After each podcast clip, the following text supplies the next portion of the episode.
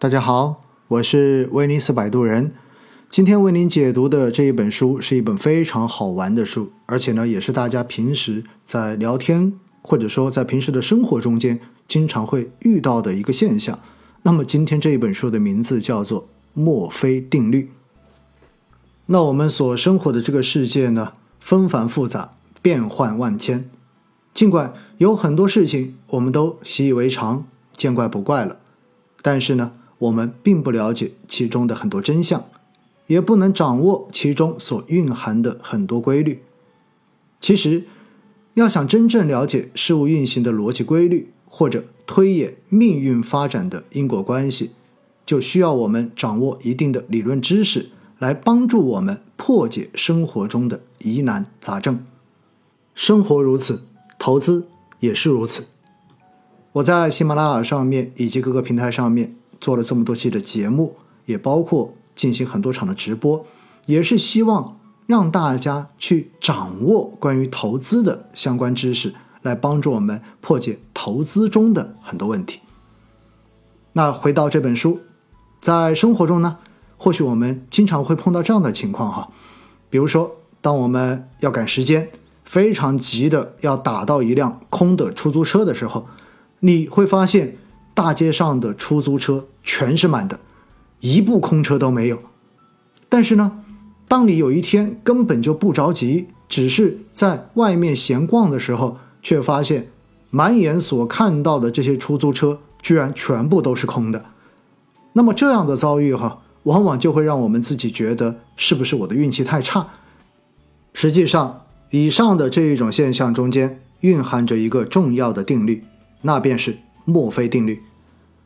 墨菲定律到底是什么意思呢？那么就是你越担心什么，就会发生什么。例如某件事情有往不好方向发展的可能性，那么不管这个可能性有多小，它总是会发生的。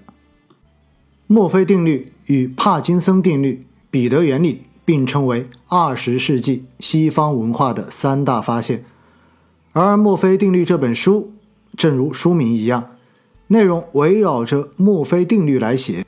作者阿瑟·布洛赫是墨菲定律最坚定的信仰者，他始终坚持研究各个领域的墨菲定律，出版相关著作几十本，印数达到了百万册。在书中呢。作者通过生活的总结提炼，列举了两百多个经典的定律，涵盖了管理、经济、家庭、人生、情感等多方面。通过对各行各业墨菲定律的分析，在增进了人们对于墨菲定律认识的同时，也为我们的人生指点迷津、解疑释惑，为我们的人生旅程开启新的智慧之门。同时，也可以对我们的生活和工作具有非常重要的指导意义。接下来，我将从三个方面为大家来讲解《墨菲定律》这本书。第一部分，为什么在我们的生活中总是怕什么来什么？到底什么是墨菲定律呢？墨菲定律作为二十世纪西方文化的三大发现，是由美国爱德华兹空军基地的上尉工程师。爱德华·墨菲提出来的。一九四九年，他与他的上司参加美国空军进行的 MX 九八一火箭减速超重实验，以此来测定人类对于加速度的承受能力。其中有一个实验需要将十六个测定仪器安装在宇航员的上方，测量他们能够承受的加速度。到底是多少？为了完成这个实验，他们的团队花费了大量的时间和精力，经过反复的尝试和设计，确定了两种安装的方法。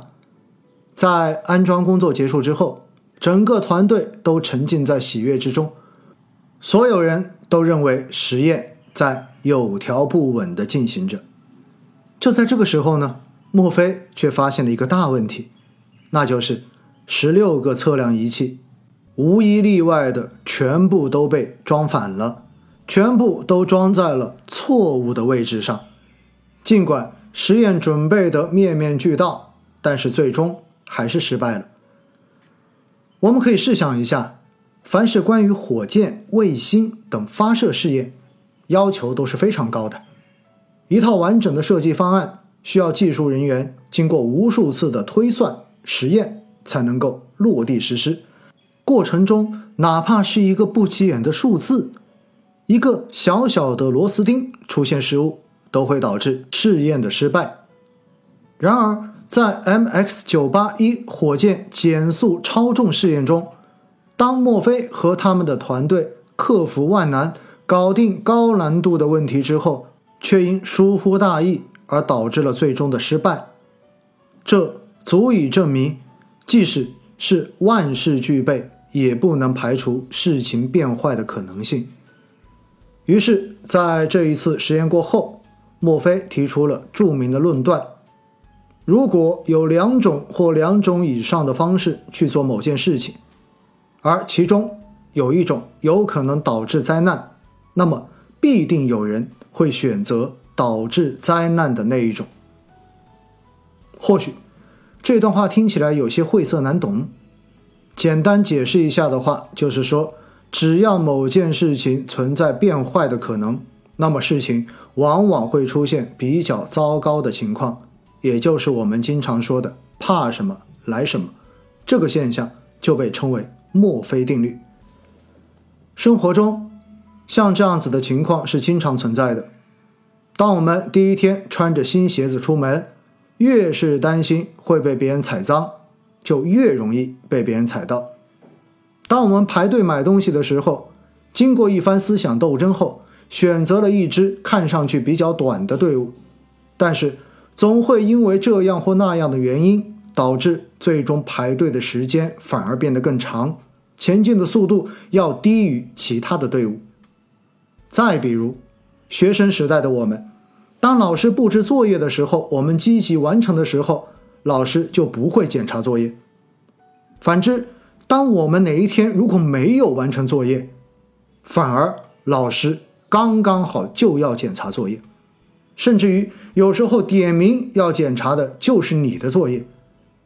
类似这样的糟糕情况，在我们的生活中屡见不鲜，时刻发生在我们周围。就好像只要我们预料到了事情有变坏的可能，它就会出现糟糕的情况一样。这也证明了墨菲定律并不是一个笑话，它是存在于我们生活中的，但是。它更像是一条悲观的宿命论法则，凡事都要警惕糟糕情况的发生。假若被它盯上，好像生活就会乌云密布，使人迷失在错误与失败之中。那为什么墨菲定律总是能够应验呢？为什么事情永远都不会像预想中那么顺利？其实这中间主要有三个原因，它们分别是。注意力影响、样本数量过大和负面的心理暗示。首先，第一个原因，注意力的影响，也就是人们在处理问题的时候会将注意力放在大概率的事件上，而小概率的事件却往往被大家所忽视掉了。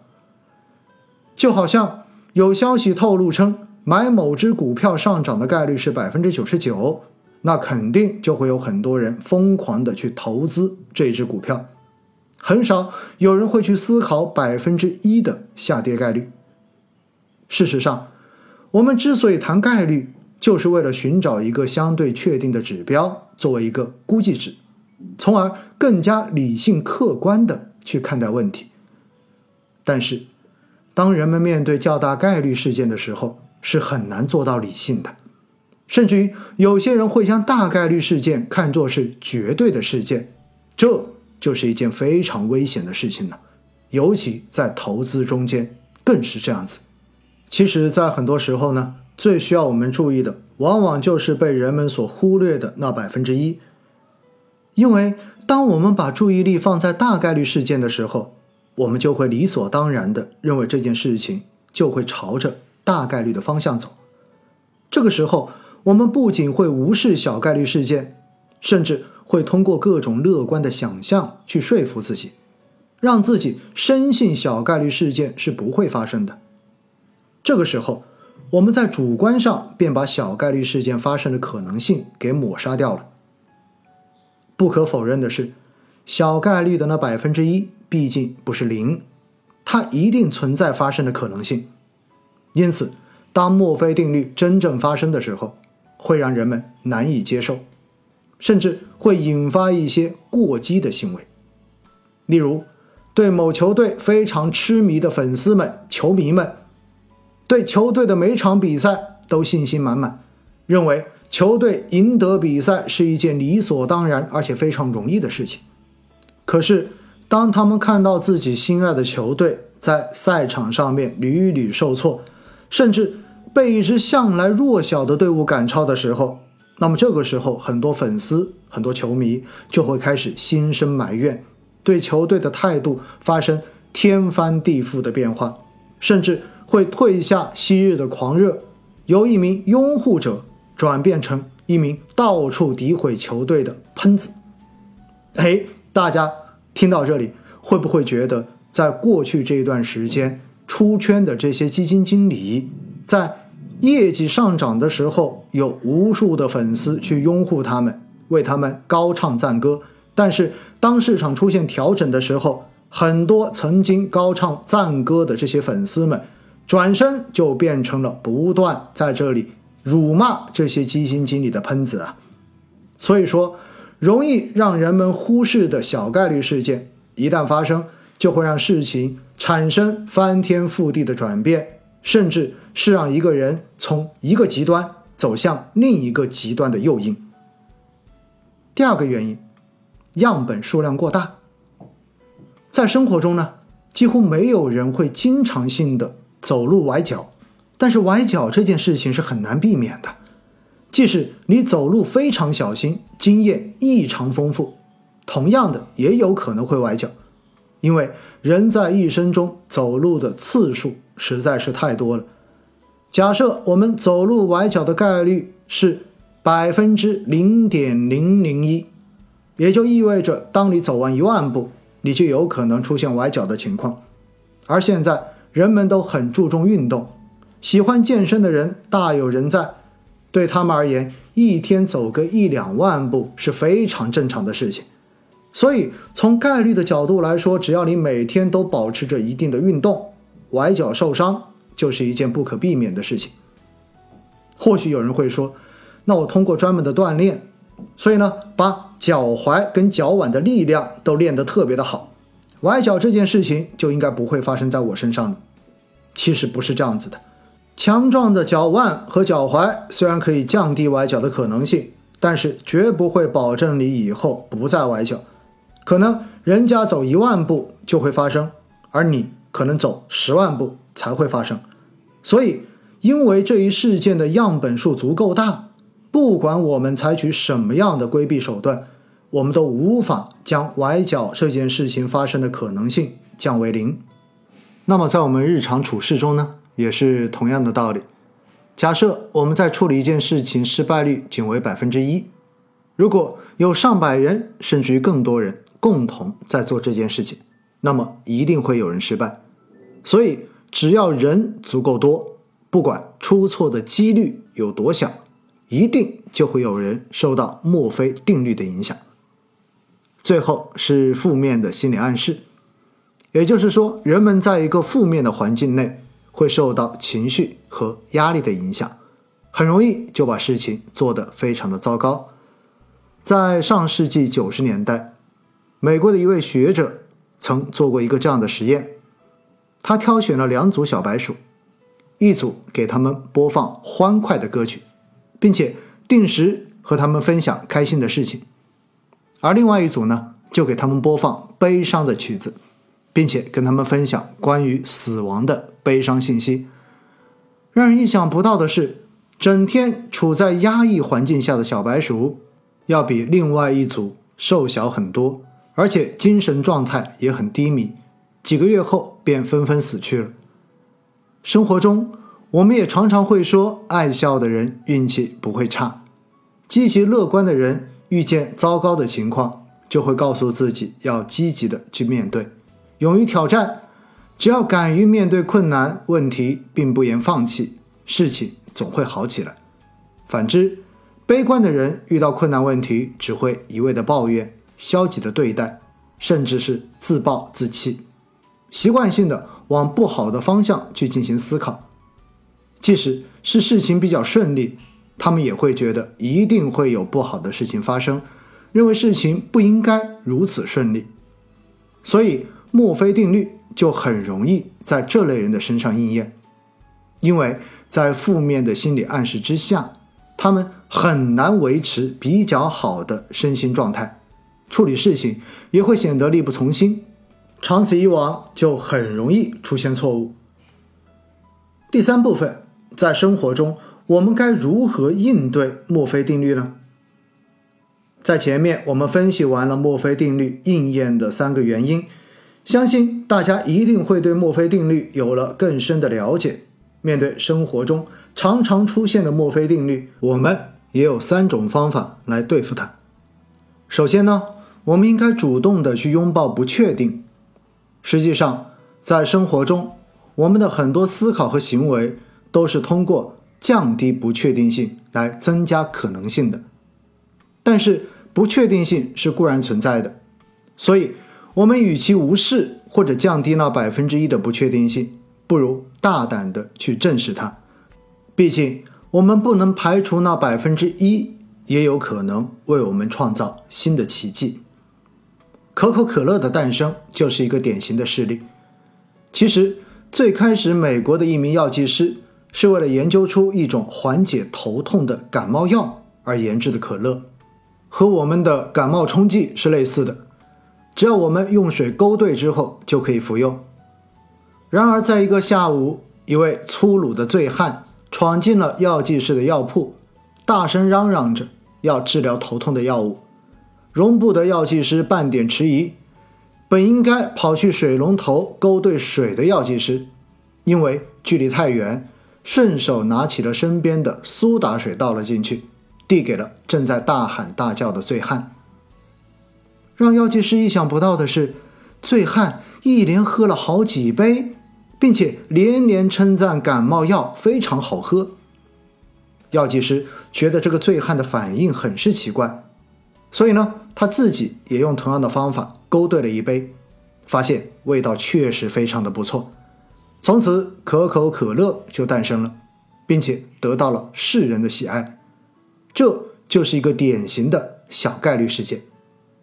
如果药剂师没有因为水龙头的距离远而选择使用苏打水，那么可乐很有可能还只是一种感冒冲剂而已，风靡全球的可口可乐就根本不会诞生。由此可见，墨菲定律虽然会给人带来一些糟糕的情况，但。并不是不可逆转的，是可以调整和转换的。所以，生活中我们应该正确的看待墨菲定律的存在。当事情朝着不好的方向发展时，千万不要怨天尤人、满腹牢骚，更不要自暴自弃、放弃努力。我们需要平复自己的心情，坦然的去面对，寻找解决问题的切入点，精准的来找出对策，转危。为机，努力之后，即便是结果没有得到改变，那我们也应该保持豁达乐观的心态，积极的吸取教训，总结问题和原因，避免类似的问题再次发生。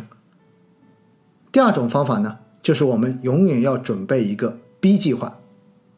以怕什么来什么为特点的墨菲定律告诉我们，事情总会有往不好方向发展的可能性，所以。我们应该时刻做好应对坏情况的准备。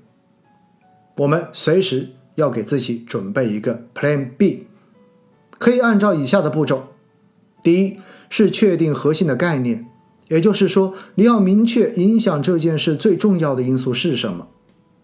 例如，作为一家电脑或者手机的制造商，最重要的因素一定是科技因素，而对芯片技术的掌握，在科技因素里面。就有着无法替代的重要作用，所以要注重芯片技术的研究。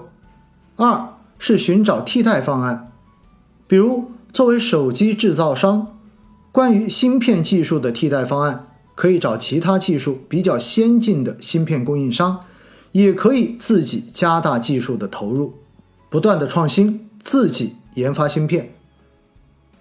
第三是依据具体情况选择方案，像华为的手机便在芯片技术上面选择了自主研发，尽管成本较高，付出较大，但是自主研发的芯片可以不受他方的限制，能够保证供应量，将企业的生命线牢牢地攥在自己的手里。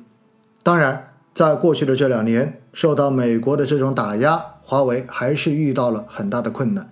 其实，这也是在之前看来的小概率事件已经发生了。那现在，华为也在积极的进行应对。最后一种方法呢，便是做好最坏的打算。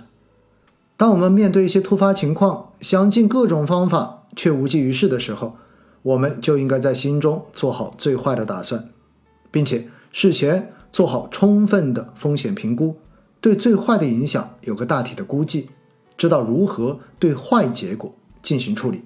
例如，假设你现在有一个投资机会，就是出资五十万开一家快餐店，那么在这个时候呢，我们就应该要考虑一下，投资最坏的结果可能是血本无归，甚至是负债累累。对这样的一个结果，你到底能不能承受呢？这。或许要取决于你的资产到底有多少。如果你现在身家千万，那么损失五十万对你而言可能不算什么，这个结果当然也是在承受范围之内的。但是如果你刚好只有五十万的资金，那么你就应该要谨慎投资了，要做好一旦亏本就要从头再来的准备。同样，你也可以考虑一个更加稳妥的投资方式。就是先拿出二十万投资一家小规模的快餐店，还有一种比较危险的方式，便是你只有十万元，想要开一家快餐店，你拿出了自己的全部资金的同时，还需要想办法筹集剩余的二十万。很明显，这种情况下最坏的结果是很难承受的。理性告诉我们，这种情况下面我们是不应该投资的。快餐店如此。我们平时说到基金投资跟股票投资，是不是也是同样的道理呢？为什么我会在过往不断的强调，在投资之前一定要问自己四个灵魂拷问问题？其实不就是同一个道理吗？那么读完这一本书呢，不得不感叹哈，这是一部可以启迪智慧、改变命运的人生枕边书。当我们能够熟练掌握并且运用墨菲定律时，我们再去认识事物本质，总结事物发展的规律，解决人生道路上的困难问题，都会变得更加的从容不迫，应对自如。毫无疑问，墨菲定律在我们的生活中是客观存在的，只是生活中的强者会将其作为时刻警醒自己的警钟，让自己时刻保持清醒的状态。而弱者便会把它当做出错的借口，以此来抱怨上天的不公。虽然我们也不能保证每个人的人生道路都是一帆风顺的，但是面对生活中未知的困难跟险阻，尽管我们不能够准确的预测，可是我们能够做到未雨绸缪、防患未然，事先做好充足的准备工作。充分考虑可能会发生的意外情况，避免面对突发状况的时候无计可施、措手不及。假若我们每个人都能做到考虑问题全面周到、预防措施准确实用，那么糟糕的事情一定会离我们远去。因此，墨菲定律其实并不可怕，只要我们能够科学的把握、合理的应对。我们势必就能够战胜负面的影响，破解生活中的难题，也破解我们投资中的难题，让我们的生活和投资都变得更加的顺畅。那么，我们的心态也会变得更加的愉悦。好了，今天对于《墨菲定律》这本书的分享就到这里了，感谢您的收听，我是威尼斯摆渡人。下期书重会，我们再一起解读精品好书。